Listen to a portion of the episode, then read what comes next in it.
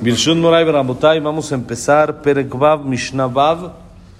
Esta Mishnah, como platicábamos ayer, nos va a tomar unas dos, tres clasecitas, Besrat Hashem, poder eh, entenderla, acabarla, estudiarla como debe de ser, ya que esta Mishnah habla de las 48, los 48 requisitos para que la persona pueda recibir la Torah para que la persona pueda adquirir la Torah. Hay 48 requisitos, 48 condiciones que la persona necesita para que en realidad adquiera la Torah, para que sea de él, no solo la estudie y la leyó y ya listo, sino para que sea de él, para que uno lo adquiera, ¿no? No es lo mismo ir al banco y ver un millón de pesos a que sean de uno el millón de pesos. Ahí está, los veo muy bonito, se ven bonitos, pero no me sirven de nada. A diferencia cuando ya es de uno, Ahora sí, pues a chambearle con eso, a, usarlo, a hacer lo que uno quiere con eso. Pero igual la Torah tiene lo mismo. Hay gente que la estudia, la lee, es como tenerlo ahí. Y hay gente que es de él, es su Torah. Para que sea su Torah, la persona tiene que tener 48 condiciones, 48 requisitos, vamos a irlos viendo. Entonces dice así, Gedolá Torah yo termina que una mina malhut. Shamalhut niknit vishloshim que una Besrim Bearba, Beatorá Niknit Bearbaim Ushmone Devarim. Primero que nada, dice la Mishnah, hay tres coronas, habíamos estudiado atrás, los Tarim Em. Hay tres coronas. ¿Cuáles son las tres coronas, Moti? Keter Torah. Ah, bueno. Se puede, se puede soplar. Keter Torah. Keter. Eh, Keuna. Y Keter. ¿Cuál es la otra? Malhut. ¿Qué quiere decir? la corona del reinado, la corona de los Koanim y la corona de la Torah. Y dijimos, la corona de la que una solo es para los Koanim. Es que que una solo quien viene de Aarón a Cohen, quien tiene ascendencia de Aarón a Cohen, entonces él es el quien tiene esta corona. El que no, pues no tiene. Keter Malhut, la corona del reinado, igual, hay que tener sangre azul, hay que tener sangre real, hay que venir de quién? De David Amelech. Solo el que viene de David Amelech puede ser rey. El que no viene de David Amelech no puede ser rey. Quiere decir, eso es algo que no depende en la totalidad de una persona. No depende de alguien particular. No es yo quiero esta corona, voy y la, la quiero, la compro, me la gano. No hay. Pero hay una que sí es pública, sí es para quien quiera. Amén, que es Keter Torah. La corona de la Torah está escrito, está disponible. El que la quiera, que venga y lo tome. Nada más hay que dedicarle. Amén, hay que dedicarle. No es nada más, ahí está la corona y listo. Sino la persona tiene que dedicarle a la Torah para tener la corona de la Torah. Sí, igual que por supuesto un rey o un cohen que se tenía que dedicar en el Betamigdash o un rey que se tenía que dedicar del reinado, no es solito, sino no es nada más así de nombre, rey de nombre o cohen de nombre, sino tiene que llevar su esfuerzo. Igual en la Torah, la persona tiene que tener su esfuerzo. Es más, normalmente el esfuerzo de la Torah es mucho mayor a todos los demás esfuerzos que puedan existir. Es día, noche, desveladas, estudiar, dedicarse, romperse la cabeza cuando uno está cansado, cuando está de buenas, cuando está de malas, cuando está Baruch Hashem la situación bien, cuando está la situación complicada. En todas las situaciones uno tiene que estudiar Torah. Así dice la Gemara que hay cuatro personas después de 120 años que van, van a llegar ahí arriba, día bonito día, que van a llegar después de 120 años y les van a decir, ¿por qué no estudiaste Torah? Y hay cuatro diferentes pretextos que todos van a ser refutados en el cielo. Uno dice, no podía, ¿por qué? Porque era pobre. Tenía que dedicarme a la parnasá, no tenía tiempo, no esto. ¿Qué le van a decir? ¿Que acaso eras más pobre que Hilel? Hilel, Hilel Azaken, que es famoso Bechamay Betilel, Hilel, él trabajaba y ganaba dos monedas al día. Una la usaba para su comida, para su manutención básica, y otra para pagar la entrada al CNIS. Antes costaba. Antes no le pagaban a la persona por venir al CNIS, no le daban Baruch Hashem desayunos de lujo y botanitas y clases y lo que quiera. ¿Quieres venir a estudiar? Un servicio. Paga. costaba una moneda la entrada. Eso es lo que costaba en todos lados, era normal. Es el que estaba en la azotea, ¿no? Exactamente. Entonces un día Hilel solo consiguió una moneda. Entonces, ¿qué dijo? Sin mantener a la casa, no se puede. Sin estudiar, no se puede. ¿Qué voy a hacer? Entonces, ¿qué dijo? Voy a mantener a la casa y voy a subirme a la azotea del Knis. Tenía como un ático, como un domo. Sí, tenía que de ahí voy a poder escuchar lo que se está en la clase, lo que se está estudiando. Y así hizo, se subió a la azotea. Y al otro día en la mañana, el Knis estaba oscuro, oscuro totalmente. Y dijeron, ¿qué pasó? Entonces, ¿qué se dieron cuenta? Que esa noche nevó. El jajam ya no se pudo mover de su lugar.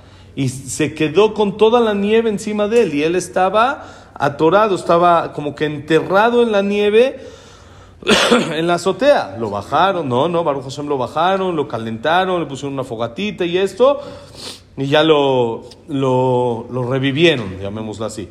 ¿Sí? Dice la Gemara, le van a decir a la persona que eras más pobre que Hilel, que solo ganaba una moneda para entrar y una para su comida, para lo básico. Si no eras más pobre que Hilel, ahí está que aún con pobreza se puede estudiar. Entonces no es pretexto. Segundo, perdón, son tres, no cuatro. Segundo, ¿quién es? Llega una persona al juicio y le dicen, ¿por qué no estudiaste Torah? Le dice Hashem, ¿sabes qué? Me diste mucha lana. Yo tenía mucho dinero y me tenía que ocupar de los negocios, no los... no los puedo dejar así solos. ¿Qué va a pasar si dejo el negocio solo? ¿No? Dicen que una persona se estaba muriendo y estaba ya en el hospital, en el hospital así en las últimas, y empieza a llamar a sus hijos. Rubén acá está, Shimón acá está, llama a todos, todos están. Y dice, entonces, ¿quién Chihuahua está en la tienda? ¿Quién está cuidando la chamba? ¿Cómo? Hay que cuidar la chamba, no se puede. Está el señor muriéndose, pero está con la cabeza en la tienda. Entonces, eso es, la persona dice, tenía Baruch Hashem mucho dinero, Hashem me diste mucho dinero y no tenía tiempo. Tenía que a las 8 ya revisar los asuntos de China, a las 9 tenía que revisar los Estados Unidos, 10 tenía, tenía que estar revisando todos los asuntos, las rentas, la de esta, el otro, el otro tienda, el otro negocio, la otra inversión. Tengo que estar pendiente, no puedo dejarlo así. Salía a las 10, 11 de la noche de la, de la fábrica, la oficina, no, no podía, no se puede dejar así. Le van a decir, ¿qué acaso eras más rico que Rabbi Elazar ben Jarzom? Está complicado. Está difícil, ¿no? ¿Quién es Rabbi Elazar ben Jarzom? Rabbi Elazar ben Jarzom era dueño de mil islas, no del aderezo mil islas. Tenía mil islas que le pertenecían a él. Si él era dueño de islitas así que había ahí alrededor, mil islas tenía. De ahí salió el aderezo, ¿no? Mil islas. Tenía mil islas, tenía, tenía esclavos, tenía, era un imperio lo que él tenía y se dedicaba a estudiar. Le van a decir, el que quiere, puede, es cosa de querer. Si tú quieres, te puedes dedicar a las dos. Nadie dijo que descuides el negocio, ocúpate del negocio y también ocúpate del estudio de la Torah, da tiempo para todo. Y va a llegar la tercera persona al juicio y va a decir, tú, ¿qué onda? ¿Y tú por qué no te dedicaste a, a la Torah? Dice, no, yo la verdad era muy guapo. ¿Qué hago? Así Hashem me hizo, no puedo... Ni modo, así hay, un, hay veces que por más de que uno intenta y esto, pues así salió, así salió. Dice, yo, yo era muy guapo y estaba ocupado con mi Yetzerará, estaba ocupado en las vanidades, estaba arreglándome, estaba con las cremas, con los tratamientos, con el este, faciales, el otro, no sé qué tantas cosas hay. Estaba ocupado, no, no podía, no podía ocuparme. Le van a decir que acaso eras más guapo que Yosef Atzadik. Yosef Atzadik. Yosef era el hombre más guapo que hubo sobre la tierra. Y está escrito que junto a Sará se veía como un mono, a comparación de Sará. De lo guapa que era Sará y men. Sará y men. Pero Yosef, te lo van a decir, Sará, la mamá de Yitzhak, la esposa de Abraham. La esposa de Abraham. Sí. Le van a decir que acaso eras más guapo que Yosef Atzadik. No puede ser que eras más guapo. La, la- la- el Midrash cuenta que cuando Yosef Atzadik se hizo virrey, cuando se hizo virrey de Egipto, lo llevaron a dar una vuelta por todo Egipto para que conozca todo Egipto, para que sepa, no nada más es ser, eh, ser virrey y decir soy virrey, sino tenía que conocer todas las zonas. Las muchachas todas Y dicen que todas las muchachas se, querían verlo y Yosef iba con la cabeza abajo para no ver y la aventaban anillos de oro, plata, la aventaban para que vea a ver de dónde vino esto. La aventaban y Yosef no volteaba. y veía para abajo. Le van a decir que acaso eras más guapo que Yosef. Y Yosef, de todos modos, se dedicó a estudiar Torah. Sabía Torah, se dedicó a Torah, por más de que era, aparte Yosef era guapo, era rico, tenía todas, también era virrey, tenía todas las ocupaciones del mundo y se dedicó a estudiar Torah. Sale que dice la Gemara, no hay pretexto. Y Leel obliga a los pobres. ¿sí? Refuta el argumento de los pobres. Rabbi Elazar ben a los ricos y Yosef Atzadik a los guapos. Entonces no hay, no hay para quién, no hay todo. ¿Quién falta? El feo no tiene pretexto. No hay, el feo no tiene lo que hacer. no hay.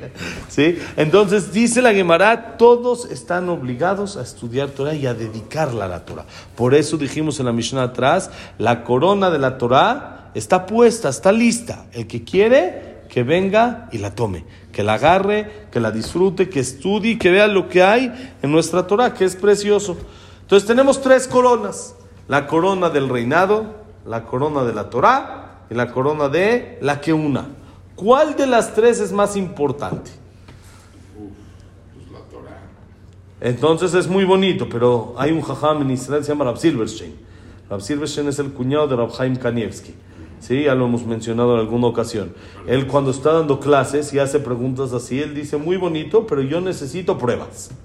Con documentos, él dice. No, sí, ¿qué es más importante? Esto, no cada quien dice lo que quiere. No, no, no apreciación. Pruebas.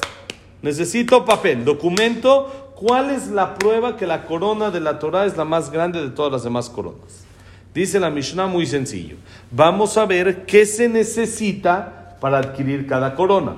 Y según lo que, se, lo que se necesita, puedo ver cuál es más importante. Si tiene más requisitos, quiere decir que es más importante. Si tiene menos requisitos, quiere decir que es menos importante.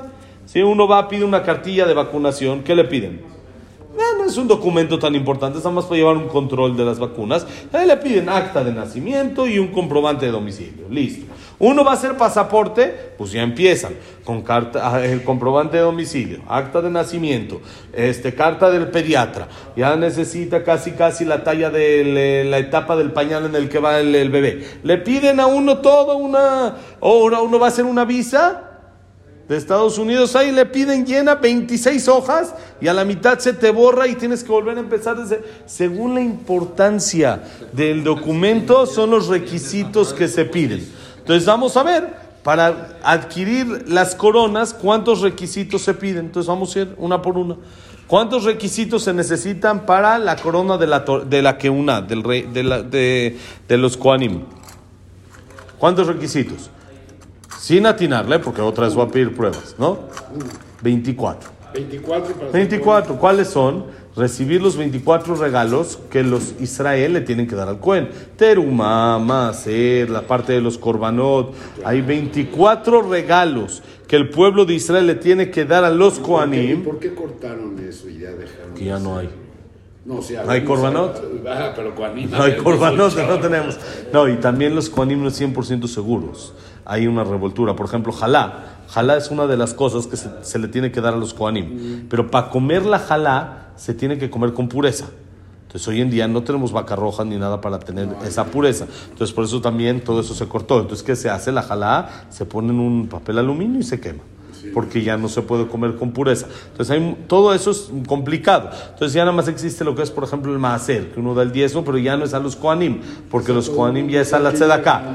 Sí, a la tzedaká, quien sea, sí. ¿Por qué? Porque hoy en día ya no tenemos eso de los Koanim, ya no tenemos esa certeza de Koanim, esa pureza de Koanim, entonces ya nada más quedó el máser de, de- Bueno, hay para cosas que todavía, por ejemplo, sube primero la Torah, hace Koanim, se le da un respeto especial, hay para cosas de que no dependen de pureza y se siguen aplicando.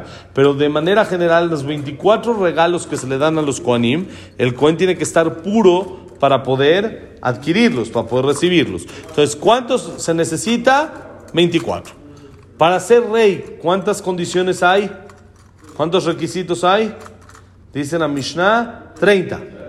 30 requisitos se necesitan para ser rey. Hay 30 requisitos, ¿sí? Que se pide fuerza, se pide valentía, etc. Hay 30 requisitos que la Gemara los trae que se necesitan para ser rey. Más aparte, por supuesto, por supuesto, el linaje, la sangre real, que venga de reyes, etcétera. Pero hay 30 requisitos. Entonces, hasta ahorita, ¿qué es más? ¿Cohen o rey? Rey. Porque necesita, hay más requisitos. Pero dice la Mishnah, para Torah hay otra cantidad. Son 48 requisitos. 48 requisitos para poder tomar la corona de la Torah. Puede haber una persona que viene y estudiamos Torah y esto, pero ahora de ahí a que nos llamemos, que tenga, que tenga, vente, vente, que tenemos la corona para discutir hay que sentarse. Parados no aceptamos discusiones, ¿sí o no, Moti? Parados no, sentados sí. Parados más complicados, sentaditos sí. Cua- Bienvenido, Jambeto. 48 requisitos se necesitan para adquirir la Torah. ¿Qué quiere decir? ¿Ustedes saben cómo le llamaban a Rohaim Kanievski?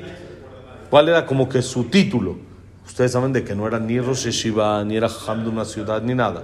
Le llamaban, no, le llamaban Sara Torah. Sara Torah, el ministro de la Torah. ¿Qué quiere decir? Él ya tenía estas 48. Ya le podíamos llamar a él un cónsul, parte de la embajada de la Torah. Hay mucha gente que, Baruch Hashem, estudiamos Torah. Nos sentamos a estudiar ahora, pero nos falta muchas cosas que hay que adquirir, que vamos a ver, 48 de los requisitos, tal vez nos faltan 47 o 46, o algunos tal vez les faltan menos, pero oh, no, bueno, con 48. El que le faltan menos, pues está más cerca, pero el que ya tiene todos los requisitos se le puede llamar Sara Torah. El ministro de la Torah y es cónsul porque ya tiene la corona de la Torah. Y es lo que vamos a ver, Besarat Hashem, en- a lo largo de toda la Mishnah, cuáles son los 48 requisitos a los que la persona se tiene que apegar para co- conseguir el título de cónsul, conseguir el puesto de embajador de la Torah. Es lo que tiene que hacer. Ahora, es por eso, si ustedes se dan cuenta, que cuántos días es el Homer, Sefirat Omer, ¿qué hacemos? Nos estamos preparando para recibir la Torah. ¿Cuántos son? 49.